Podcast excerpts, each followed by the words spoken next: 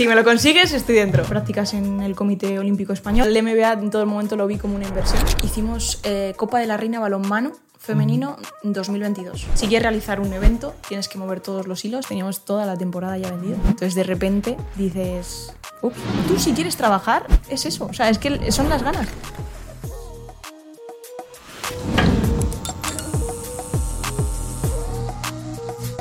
Bueno, Laura, bienvenida a las expuestos de Impulsing. Cerramos contigo la semana alumni de UCAM Spanish Sports University. ¿Qué tal estás? Pues bien, genial aquí, expectante la verdad. Muy bien. Eh, bueno, hoy vamos a hablar con una profesional del mundo del marketing y la comunicación deportiva, que hiciste el máster en Sports Management en UCAM.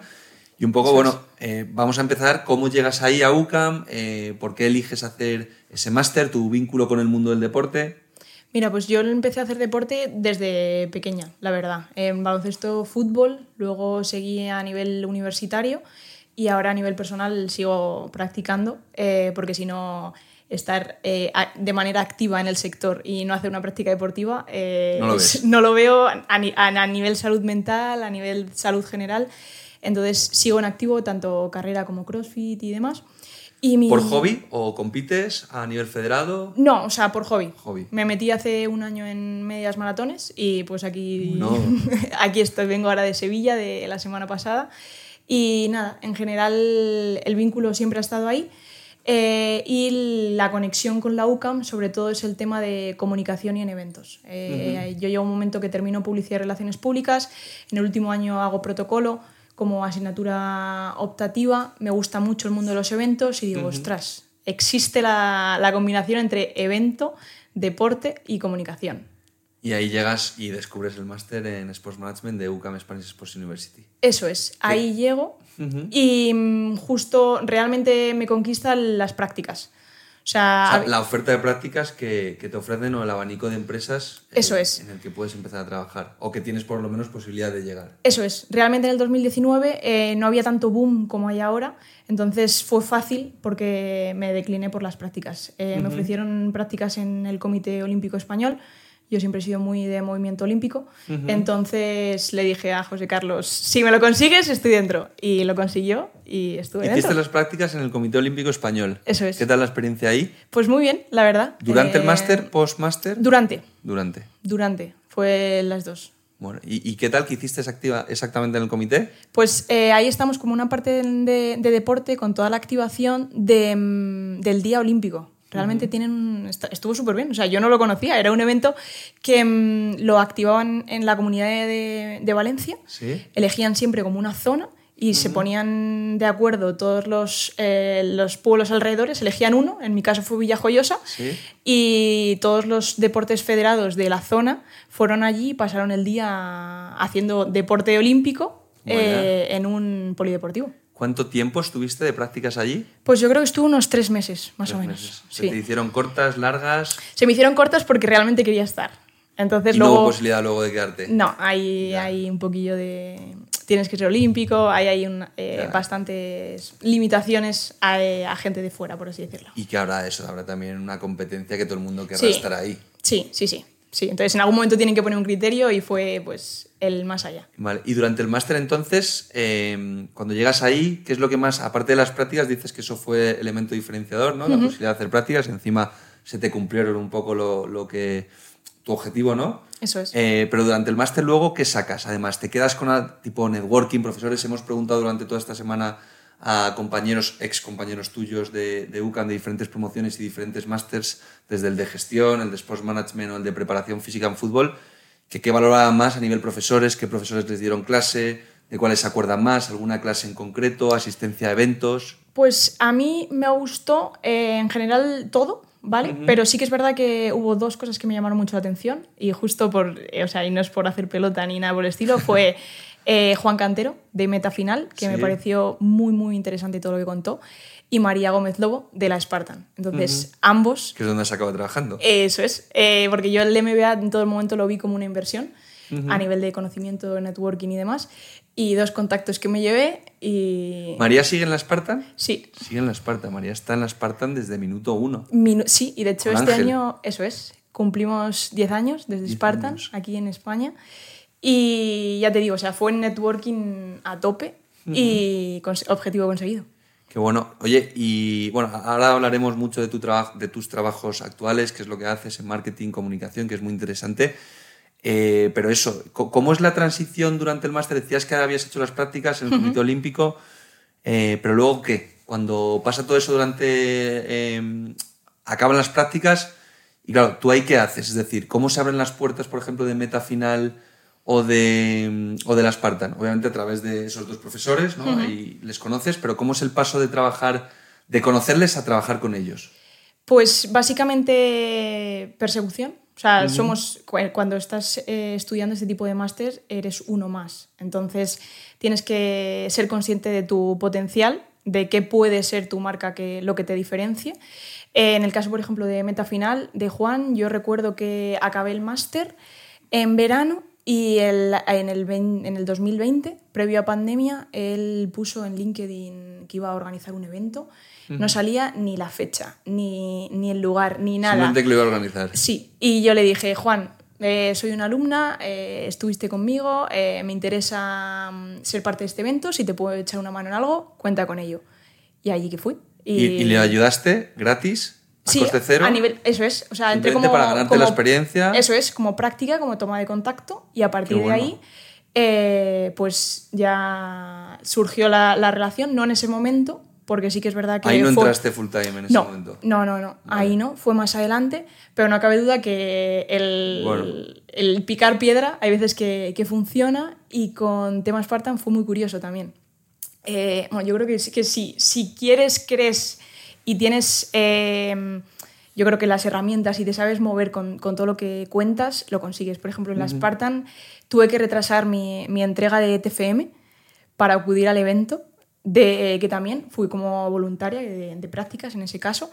Y gracias a eso, eh, luego más adelante salió una oportunidad de, trabajo con ellos. Es increíble porque eh, ayer hablábamos con, con, Edurne y un poco nos, nos, contaba que ella sus prácticas las hizo en uh otra empresa del sector, y estuvo seis meses gratis. No, no queremos, eh, y que no se malinterprete, no, para nada. porque no, no, o sea, todo trabajo debería estar pagado, pero sí que la gente tiene que entender, ¿no? Y nosotros nos gusta contar la realidad y, lo que son las cosas, es que hoy en día la competencia en la industria del deporte es feroz. Y lo que acabas de decir tú, totalmente, si erais 40 en la promoción, sois 40 competidores. Literal. Entonces, eh, o das y aportas algo y, no pides, ¿no? Porque todo el mundo, el mundo está lleno de pidones. Tienes que dar, aportar valor y ayudar, y a partir de ahí pueden surgir, y, y no significa que vayan a surgir, pero sí que pues mira, en tu caso, eh, esta semana, ¿no? Pues contigo con Edurne son dos casos de, oye, propuesta de valor que dais vosotras, lo dais simplemente para abriros hueco y diferenciaros del resto, oye, te voy a ayudar con esto. También te digo que justo en, en mi caso em, fue a nivel, no hubo eh, dinero entre media, o sea, no fue contratación como tal, pero sí que estaba todo pagado, todo lo de alrededor. ¿vale? O sea, yo entiendo que, muchas veces... No, no, a mí no me costó, eso es. Y mm, entonces estaba todo pagado. Entonces, eh, puedo llegar a entender que en, algunas empresas sí que es verdad que la primera toma de contacto em, no es que lo hagan a costo cero, pero sí que paguen. Eh, eso es, en especie. Eso lo puedo llegar a entender. Bueno, es que también hay que ponerse también luego en la parte de ¿no? la visión de los empresarios ¿no? y la gente que, Eso es. que al fin y al cabo tienes que optimizar todos los costes posibles para poder llevar a cabo las cosas que salgan y cuando las haces rentables construir equipos, que es complejo por todos lados, pero sí que... También, también yo creo que es importante comentar que antes las prácticas eh, no estaban legisladas para que fueran de eh, vamos, que, que, se pagaran al respecto y este año me parece que ya han aprobado que todas las prácticas sean de pago. O sea, cosa que celebramos y demás, pero claro, estamos hablando de un 2019, eh, sale mucha gente, entonces, bueno. o sea, hiciste el máster un año antes de la pandemia. Eso es. No te tocó nada, por lo menos lo viviste Sí, la verdad es que fue una elección perfecta. Sobre la bocina. Sí, literal encima. Oye, y yo quiero saber más cosas de networking cuando estás, eh, hablamos de los profesores, que nos has dicho, pues mira, en tu caso, dos profesores de UCAM Spanish Sports University, ahora mismo trabajas con ellos y les conociste en el máster, ¿no? Y el networking de los compañeros, ¿cómo es? Porque hablamos ¿no? de, de eso, pues es, es duro, pero es una realidad. O sea, si hay 40 personas, 40 personas que luchan por lo mismo, ¿no? Trabajar en el mundo del deporte, en diferentes áreas, uno en marketing, otro en patrocinios, otro en legal. Pero claro, una persona de marketing, mejor dicho, una persona que quiere trabajar en marketing o en comunicación puede acabar perfectamente trabajando en patrocinios. Eso es. Eh, ¿Cómo es esa relación con los compañeros? ¿De dónde son? ¿Son de diferentes nacionalidades? ¿Sois todos de aquí? En mi caso fue en inglés, eh, lo hicimos aquí en Madrid, fue la primera edición y tuvimos la suerte de que fuimos 10, o sea, fuimos súper poquitos. Entonces, para lo bueno y para lo malo, fuimos 10, eh, de los cuales 4 éramos españoles y el resto eran de fuera. sí que es verdad que la, gran mayoría, los de fuera sobre todo, vinieron como a nivel inversión, se llevaron todo el conocimiento y la gran mayoría han vuelto. Sí que es verdad a sus países. A, eso es, a sus países. Pues Italia, India, América, Madrid, eh, zona norte también de País Vasco, un poco. En general, eh, casi todo llamaba la atención porque había más, los más, lo, lo que más indios y teníamos dos y, y, bueno, fue curioso la verdad. Sí, y claro, toda esta relación seguís en contacto, tenéis el típico grupo de WhatsApp. La verdad es que existe. Hay un poco. Está, hay a veces que. el, mío, igual, desde hace 10 años. Sí, pero bueno, realmente si necesitamos cualquier cosa, nos tenemos, lo sabemos. Sí, o sea, ¿te quedas tú, por ejemplo, o sea, ¿sigues en contacto con alguien de ellos en el día a día o alguien de la escuela o es sobre todo el network que te dio también a, nivel profesorado de profesionales que trabajan en la industria del deporte? En el día a día sí que, el, por ejemplo, Víctor está ahora en, Ibiza, entonces a nivel de comunicación, él está ahí, entonces, bueno, sí también te digo, llega un momento en el cual eh, hay tanto y tenemos, o sea, en, general el día a día es complicado, pero es lo que te digo, una llamada y estamos ahí y se necesita organizar un evento y siempre hay entre uno y otro. Y oye, em, vamos a hablar un poco de tu faceta profesional que es muy interesante también. Compaginas un doble trabajo, podemos decirlo de alguna forma. Dos trabajos. Dos trabajos en diferentes organizaciones, que son Meta Final y la Spartan. ¿Cómo se compagina eso? Cuéntanos, obviamente, para que no sepa, que mucha gente conoce la Spartan Race. Eh, a, lo mejor Meta, al ser una agencia, pues al fin y al cabo la Spartan es un evento muy ya a nivel nacional, eh, que se conoce muchísimo. Cuéntanos si te parece un poco tu trabajo en Meta Final, que es una agencia de, marketing deportivo, lo que hacéis, y luego ya vamos un poco a, la Spartan. Sí, eh, realmente en Meta nosotros somos como una consultora deportiva que ayudamos a todos los agentes de la industria a hacer negocio mediante el deporte. Entonces, nosotros tenemos la base en Vitoria y de ahí eh, gestionamos. Yo teletrabajo desde Madrid, también, también tenemos sede en Murcia. Eh, y de ahí todo, ya te digo, todo lo que entra en, en cuanto a clientes le llevamos para que saquen el mayor rendimiento al negocio de, que tiene dentro del deporte. ¿Qué hacéis exactamente? ¿Activaciones, patrocinios? Sí, o sea, hacemos todo. Nosotros realmente nos caracterizamos por tener un cliente, el cual eh, le hacemos a mí no me gusta llamar mm, consultora deportiva porque realmente no hacemos una auditoría, un papel y lo, lleva, o sea, lo entregamos y ya está. Nosotros somos de los que nos empapamos, hacemos un seguimiento, entonces a lo mejor esta temporada activamos un programa de deporte femenino con un cliente y eh, seguimos la temporada que viene con otro. Eh, entonces todo lo que tiene que ver en cuanto a activaciones, eventos, todo, somos su, su mano derecha y, y, lo que necesiten ahí estamos. ¿Casos prácticos alguno que hemos visto varios logos obviamente en vuestra web, ¿no? desde un Alavés, eh, clubes de fútbol también, ¿no? eventos también eh, deportivos? Sí. Eh, ¿Algún caso práctico que nos puedas contar? Mira, yo cuando entré en Meta, em, al añito y pico, hicimos eh, Copa de la Reina Balonmano femenino 2022. Yo ahí llevaba poco tiempo y estaba en comunicación, sí que no estaba ahí todavía de responsable, había otra persona. Y mm, ahí descubrí el deporte eh, del balonmano, que no, lo, no había tenido esa oportunidad. Y esa experiencia la verdad es que fue increíble, o sea, organizar un balonmano femenino, eh, increíble. Eh, y este año volvemos a repetirlo, ahora ya así como project manager de comunicación y marketing, y es algo increíble, o sea, es alguien que a mí me encanta el, deporte femenino en general, entonces eh, el estar ahí, el hablar directamente con el club, eh, estar con ellos organizando mano a mano, luego cómo interviene la federación, la verdad es que es... Mola. Sí, es, la verdad es que es un regalito. ¿Y qué, qué haces en un evento como es la Copa de la Reina de Balonmano, no? Sí. ¿Qué, qué haces? ¿Cuál es tu objetivo en ese evento? Pues, como project manager? Pues, eh, que, o sea, lo primero, eh, darle toda la difusión que podamos. Es en San Sebastián este año, del 10 al 12 de mayo. eh, apuntado. Apuntado. Y, y, de ahí, pues todo lo que hacemos a nivel de comunicación, lo que estamos haciendo es coordinar con tanto ayuntamiento como con diputación todo y junto con todos los canales. Sí, a nivel de eso es. Eh, todo, la previa, eh, luego vendrá el durante y luego llegará el post. O sea, tu función ahí sobre todo y tu objetivo es awareness a tope. que todo el mundo lo conozca. Eso es, sí. Ahí y eh, luego día a día, pues todas las redes sociales y promoverlo. Es que es muy importante diferenciar. yo creo que hay muchas veces, no, esto es opinión mía personal. Cuando hablamos de marketing y comunicación, muchas veces se meten en el mismo saco. Y a mí me gusta decir que el marketing es. Eh, o sea, hay que identificar muy bien los objetivos, ¿no? Pero el marketing es ayudar a vender más y la comunicación es comunicar. Es al fin y al cabo. Eso es. ¿no? O sea, una persona tiene que entender, ¿no? Que a lo mejor un evento, por eso te preguntaba un poco el objetivo ahí tú al fin y al cabo, ¿no? Tu, tu objetivo en, en, la Copa de Reina de Balonmano, ¿no? Es que llegue eso al mayor número de personas, ¿no? Y que luego tenga el mayor número de interacciones. Eso es, que luego también esté unido a patrocinio, que esté unido a marketing, que esté unido a ventas. ¿O también tu objetivo ahí es sacar patrocinadores nuevos previos ahora en estos meses? Hay, hay, por ejemplo, hay más gente dentro de Meta, está Mikel y ahora acaba de incorporarse Yosu. Y eh, entre todos eh, realmente gestionamos todo el evento junto con el cliente. Entonces. Em, también la consecución, por ejemplo, de patrocinadores. Eso es. De hecho, nosotros. Eso es. Eh, de hecho, eso se encarga más mi compañero Mikel y Yosu. Y mm, la verdad es que son unos cracks porque de este evento están sacando patrocinadores más allá de los que ya tiene el club que organiza, que es Vera Vera.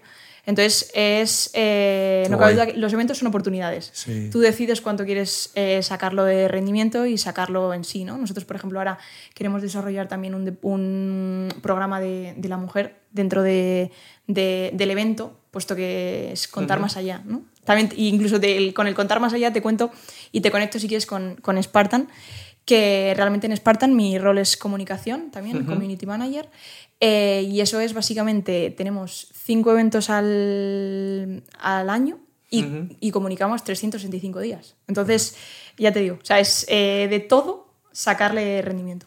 Y claro, tú por ejemplo, que aquí estamos hablando de eventos deportivos, los días del evento imagino que no paras. O sea, es una locura, ¿no? Imagino un día de Spartan Race puede ser una locura, ¿no? Has dicho, ahora Spartan tiene cinco, ¿no? Anuales. Sí. Cinco en España. Eso es, porque es una marca, bueno, Spartan yo creo que más o menos todo el mundo lo mm. conoce, pero así a nivel general es una marca americana y nosotros tenemos la licencia de Spartan Spain. Con Ángel Sanz. Eso es, Ángel Sanz y, María. Ángel le conocí yo en mi máster y a María también hace 10 años, que yo creo que fue justo el primer año que... 2014. Claro, 2014. Estaban empezando ellos la Spartan. Sí y, flipas ahora el monstruo que se ha convertido. ¿eh? Sí, y de hecho, mm, sobre todo, sigue creciendo. Yo creo que por cómo nos, eh, con el tema del COVID, cómo lo mm. superamos y cómo conseguimos. Eso fue el claro ejemplo de si quieres, tienes que, si quieres realizar un evento, tienes que mover todos los hilos, absolutamente todos, para llegar a, a realizar. Hay cinco Spartans aquí en España. ¿Cómo comunicas un evento los días que no hay evento. No, no te digo la semana previa, ¿no? La semana previa ya está aquí la Spartan, cuenta atrás, bueno, ahí tienes muchísimas formas de comunicarlo. ¿Cómo comunicas la Spartan cuando el próximo evento es en tres meses? ¿Qué, o sea, tiráis de contenido otras ediciones? Ahí me imagino que tendréis que hacer, eh, como community manager, ¿no? Tendréis que hacer un, brainstorming brutal, ¿no? De sí, ahí, ¿qué, comunicamos? Ahí la verdad es que tenemos un súper buen equipo en comunicación y tenemos metido comunicación y marketing, somos tres más luego todo el equipo y demás, pero bueno, em, y realmente em, extrapolarlo. O sea, sí, somos un evento deportivo, pero hay mucho más allá de un evento deportivo. Hay un equipo que lo organiza ese, ese fin de semana, hay equipo de fuera que viene, hay corredores que vienen de fuera, eh, hay corredores que vienen de España. Pues ahí eh, intentamos sacar siempre em, eh, territorios, por así decirlo, ¿no? Un poco de, para hablar de producto, para hablar de venta.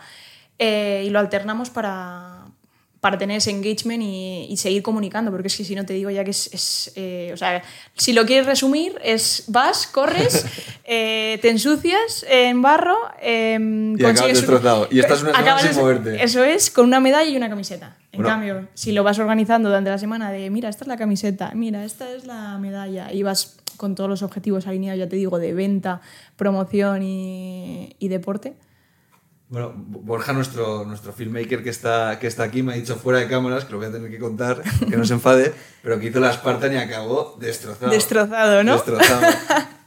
¿Cuál? ¿Se puede saber cuál? O... Madrid, ¿no? La, azul, Madrid. Super. Eh, la Super 2014-15. Eh, yo, yo ahí todavía no estaba, pero sí. Dos golpes de calor y los pies desollados. O sea, que la gente tiene que ir preparada, no es, una carrera, no es una carrera para hacer como si yo me voy mañana a hacer una carrera de 10K aquí por Madrid, por Castellana. Eso es. De ahí eh, también parte de la planificación, el la planificación de, entrenamiento es importante. Que vosotros utilizáis mucho el, pre, ¿no? El, preparar, la, o sea, la previa de la carrera también os sirve a vosotros para utilizar mucha comunicación, ¿no? Eso es. Y preparar, de ya hay que prepararse y demás. Em, ¿Qué tengo ya? No quiero meterte en comparaciones, ¿qué prefieres más o menos? Pero, ¿qué, sinergias encuentras entre tu trabajo en, en Meta Final y tu trabajo en, en la Spartan Race? Pues la verdad es que yo creo que conviven porque ambos, eh, en ambos tengo objetivos diferentes, ¿no? Entonces... Eh, eso te motivará también a ti a tope. Eso, eso me motiva a no relajar porque en el momento que tienes dos puedes pensar, bueno, eh, aflojo un poquito más en otro tal, pero no, es siempre intentar dar lo mejor. Y mm, sobre todo el, el, que tengo a mi alrededor gente que, de la que sigo aprendiendo. Yo creo que en el momento en el que tú estás en un trabajo y dejas de, de ver eh, enfrente de ti un reflejo que, pues, que ya no te apetece, que te da rabia, que, que, que, no lo entiendes o que no tienes cosas en común o de lo que no aprendes, te aburres y a partir de ahí pues ya va cuesta abajo. Y la Spartan, por ejemplo, que es muy inspiracional, ¿no? Y que fomentáis mucho la inspiración. Me imagino que el storytelling de personas, ¿no? Luego tendréis vosotros miles de historias que contar. Sí. ¿Cómo seleccionáis esas historias? ¿Cómo llegáis a las personas? Pues em, realmente, mira, nos llegan muchos porque tenemos un programa de embajadores eh, que son pues, como, como, un ejército literal. Entonces nos contactan muchos por eh, redes sociales de, oye, mira, voy a hacer este reto. Eh, ¿Y, elegís vosotros? Sí, Sí, realmente eh, dosificamos más que elegimos, porque realmente es que todo se puede contar, pero intentamos ver cuál es la que más se alinea a que no hemos contado o que, puede ser potencial y, vamos con ello. ¿Cuál es el mayor reto que tú has tenido? Me imagino que luego hay, habrá unos momentos de estrés en la organización de estos eventos tremendos. Tú también no estás a nivel operaciones, que imagino que ahí es donde pues, en un evento pues planificas a sale B y qué hacemos para solucionarlo. Pero tú, por ejemplo, eh, has vivido, me imagino que muchos momentos de estrés también en esos eventos. ¿Os afecta mucho a comunicación? Eh, COVID. ¿Te, suena algo que se llama COVID? Eh, pues teníamos toda la temporada ya vendida. Entonces de repente dices, ups. ¿Cómo comunicas eso? Yo me acuerdo que Ángel hizo un vídeo ahí en pleno COVID explicando un poco, ¿no? me acuerdo, en plena pandemia de haberlo visto. Sí, o sea, nosotros justo eh, hicimos marzo del 20, eh, no nos llegan medallas por problemas de transporte de, porque mm. tenían que venir de Italia, lo que os digo, esto es eh, a nivel Estados Unidos, a nivel Europa y luego bajamos a España y ahí decimos, uy, qué raro. Y ahí ya, después de eso, confinamiento y todo, tocaba en junio Andorra. Y a partir de ahí, pues eh, lo que te digo, lo que te comentaba antes de mm, si lo intentas y lo consigues, o sea, si lo intentas y quieres, lo consigues. Y eso es el claro ejemplo que hizo ahí Ángel con todos los eventos. Cambiamos fechas, aplazamos y, fue, fue jorobado el gestionar toda esa gente que, claro, que tú cambias un evento eh, porque tienes el permiso y demás, pero a lo mejor la gente no puede acudir. Entonces Claro. Devoluciones, bueno. Sí, claro, y todo eso que cumpla política. Nosotros, por ejemplo, en nuestra política no están las devoluciones. Entonces, todo ese día a día eh, es complicado. También te digo, afecta de una manera en Europa, una manera en España, una manera, una manera en América, y todo impacta. ¿Cuántas, sabrías decirme cuántas carreras? Aquí hay cinco, a nivel global, ¿cuántas hay? ¿Y en cuántos países? Ni idea, ¿no? Es que en América hay cada fin de semana, literal. Cada fin de semana. Sí, en varios puntos de América. ¿Estados Unidos o toda América? Eh, bueno, Estados Unidos sí. El, bueno, realmente también. Es que las licencias van creciendo que ya es casi inabarcable, pero ya te digo yo que. Es un evento muy global. Muy, muy, muy global. ¿Cómo se organiza la Spartan Race? ¿Cuál es la clave a nivel comunicación para organizar la Spartan Race? Pues la verdad es que tenemos eh, muy buenos patrocinadores. Siempre repetimos sede bueno, repetimos, eh, o sea, son cinco sedes en las que modificamos parte de, de, recorrido. y demás, pero eso es lo bueno que, tenemos ahí. Y el cliente eh, siempre lo tenemos eh, visto que hay un alto porcentaje de gente nueva que, quiere ese reto. También ahora en el mundo de, hablamos del mundo del deporte, el running está al alza brutal y las carreras de obstáculos yo diría que también, incluso mucha gente en equipos. Siempre va a haber gente open eh, que va a hacer deporte. Entonces, eh, llegan, es un reto que se ponen, un estilo de vida, cuando lo consiguen y a partir de ahí pues siguen avanzando. Yo te quería preguntar también, tú estudias un máster en gestión deportiva, Sports Management, lo haces en inglés. Eh, claro, la gestión deportiva, se lo preguntaba además a Díaz hace, a José Carlos Díaz hace, pues eso, cuando entrevistamos aquí en episodios anteriores. Eh, para ti, o sea, gestión, marketing, claro, gestión al final tú tocarías de todo en el máster. Sí, tocamos economía, todo lo que pueda ser empresa. Finanzas. Eso es. No, y, y, tú ahora mismo estás especializada en marketing y en, y en, comunicación deportiva. Sí, o sea, más, más comunicación que, que, marketing, pero sí, eso. De todas las cosas que ves en el máster, uh -huh. ¿qué es? O sea, eh, ¿utilizas algo en el día a día que te sea útil? O mejor dicho, ¿cómo, digamos, toda esa experiencia que viste en el máster, en qué te ha ayudado para poder hacer, aparte obviamente de los contactos, que obviamente sin esos contactos no, no estarías donde estás? Por supuesto, o sea, no estarías donde estás, la relación Viene Hubiera ahí. sido más complicado llegar Hubiera ahí. sido más complejo, por supuesto. Eh, pues yo creo que micropatrocinio. Yo cuando vi uh -huh. micropatrocinio dije, claro, o sea, siempre, tú vas a buscar siempre un Coca-Cola, algo claro. súper grande, pero en el fondo tener pequeñitos también te ayuda. De hecho, Meta Final no es ninguna marca global como puede ser la Spartan y trabajo no falta. O sea, tenemos clientes y, y sacamos activaciones que, ya te digo, o sea, estamos hablando de una Copa de la Reina de de balonmano femenino. Estamos hablando de que también hace, pues vamos a hacer ahora un año de que hicimos la salida en, en Vitoria del Grande Part de el Tour de Francia. Uh -huh. O sea, estamos hablando de, de, de también de eventos también que son muy interesantes. Entonces, en ese aspecto, ya te digo, eh, todo, todo cuenta, todo vale y... Y ese concepto de los micropatrocinios te lo aportó el máster, o sea, sí. ahí lo, lo, entendiste perfectamente. Sí, de hecho luego yo, mi TFM fue sobre un proyecto sobre micropatrocinio de, del club deportivo en el, que, en el colegio que yo estudié, que luego no se pudo llevar a cabo, pero eh, me resultó muy impactante y, y, y lo puse a práctica y la verdad es que fue bueno. Oye, y tú en comunicación estarás todo el día pensando en cosas nuevas ¿De dónde coges la inspiración para activar? Eh, claro, tú estás todo el día trabajando con marcas, con federaciones, clubs, jugadores, jugadoras. ¿Cómo viene, o sea, de dónde se te ocurren las ideas? ¿Es inspiración? ¿Te estás formando todo el día ahora? ¿Estás todo el día viendo cosas? Hombre, la yo, competencia? Yo creo que eh, tienes muchos, muchos frentes abiertos, ¿no? Tienes el, las redes sociales al uso. Uh -huh. Que, que, ya te sale. Realmente tenemos uh -huh. una cosa que es algoritmo que ya te lo, te lo va a sacar en algún momento. Eh, pero bueno, luego también, sobre todo, las historias. O sea, yo creo que tanto en Meta como en Spartan vamos mucho más allá, ¿no? Lo claro. que te comentaba, más allá de cinco eventos. Eh, contamos las historias y en el momento que cuentas historias, es que, entre comillas, y como decimos nosotros, se vende solo, ¿no? O sea. Tú cuando le cuentas a alguien, oye, mira, de hecho en, en Spartan yo no estuve, pero hicieron un, un programa que no sé si llamaba Marisa también va a hacer una Spartan y que era una señora, pues a lo mejor de 42 años, que se preparó para hacer una sprint. Claro, ¿Sabes? Claro. Entonces, en el momento que ibas contando cosas eh, al uso que tú te sientes reflejado, tira. Qué bueno.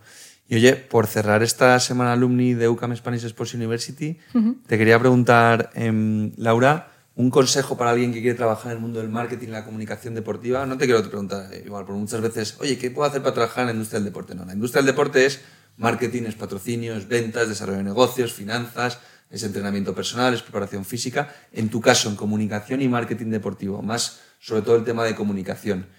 ¿Qué hay que, un consejo que puedas dar? ¿Qué hay que saber? ¿De edición de vídeo?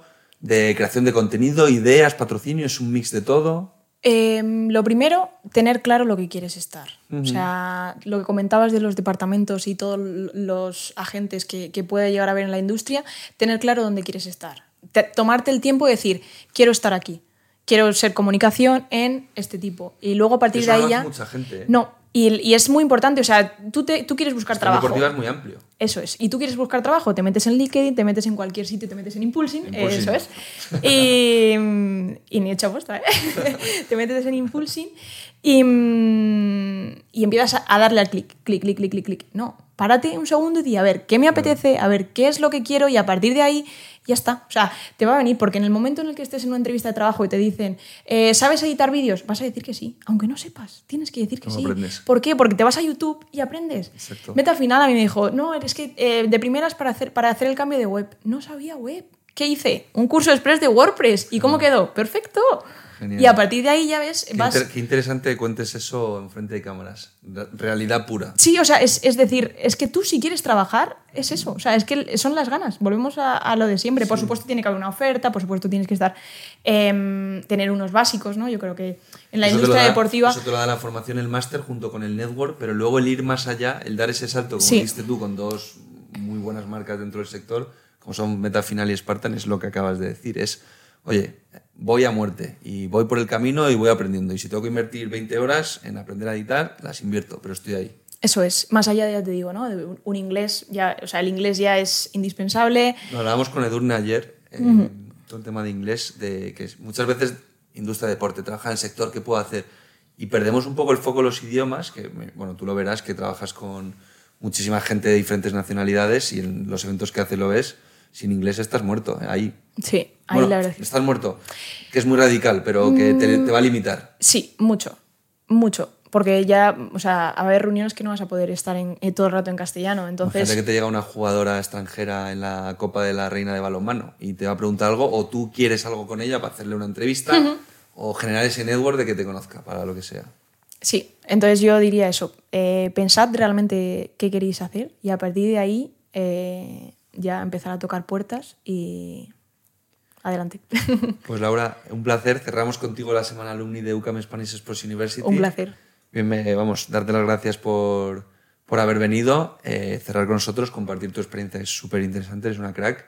Y desearte mucha suerte, que salga fenomenal todos los eventos de Spartan. Este, ¿Habéis empezado? ¿Cuándo son? Recuérdanos. En marzo tenemos Mallorca, luego vamos a, en, a mayo Madrid, eh, Andorra, eh, en octubre tenemos eh, Barcelona, que volvemos después de varios años, y Tenerife. Pues ahí queda. ¿Y Copa de la Reina de Balonmano como meta final? 10-12 de mayo, abonos ya a la venta. Eh, la verdad es que el mejor. Los... ¿Dónde? ¿En qué ciudad? En San Sebastián. En Precioso. San Sebastián, ¿Lo conoces? Lo has dicho. Mm, llevo tiempo sin. Bueno, yo creo que fui muy de pequeño. Pues eh, hay que ir. Quería haber vuelto a la Beovia el año pasado a, a, hacer la media maratón y al final, nada. A ver si voy este año a finales. A ver si toca. Yo también la quiero hacer. Fenomenal. Pues muchísimas gracias, Laura. A vosotros.